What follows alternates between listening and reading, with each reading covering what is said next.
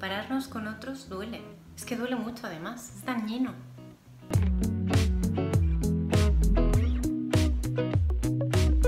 Además de que es completamente innecesario. ¿Qué sacamos? ¿Qué beneficios sacamos de compararnos con otros?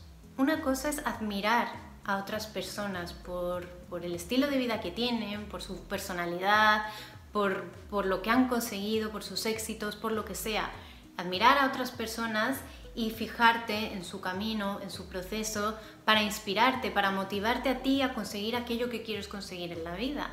Pero compararnos, simplemente por el hecho de compararnos, eh, no nos ayuda a superarnos, todo lo contrario, mina nuestra autoestima, porque además generalmente nos comparamos con cosas que otros tienen y nosotros no y, no sabemos cómo esas personas han conseguido llegar a donde han llegado. Solo vemos la imagen, pero no hemos visto el proceso, eh, los años que han tardado o no, el sufrimiento, el esfuerzo, el sacrificio. Solo vemos el hecho de, de ya tenerlo, que parece que ha aparecido así por arte de magia.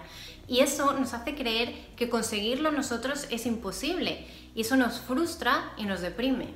Además, cuando nos comparamos con los demás, nos estamos comparando con la idea que tenemos de esa persona, con lo que nosotros vemos desde fuera. Y ya sabéis que desde fuera se ve siempre todo mucho más bonito que desde dentro.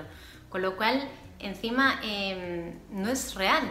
Nos comparamos con personas que a su vez se comparan con otras personas y aunque no te lo creas, seguramente otras personas se comparan contigo. Y al final es un círculo vicioso, dañino, inútil y yo creo que es hora ya de que poco a poco aprendamos a dejar de compararnos con otras personas. Que sí nos inspiremos en otros, que nos motiven eh, sus logros, que admiremos a otras personas y que nos ayuden a creer que nosotros podemos si nos esforzamos, si elegimos bien el camino y etcétera, etcétera.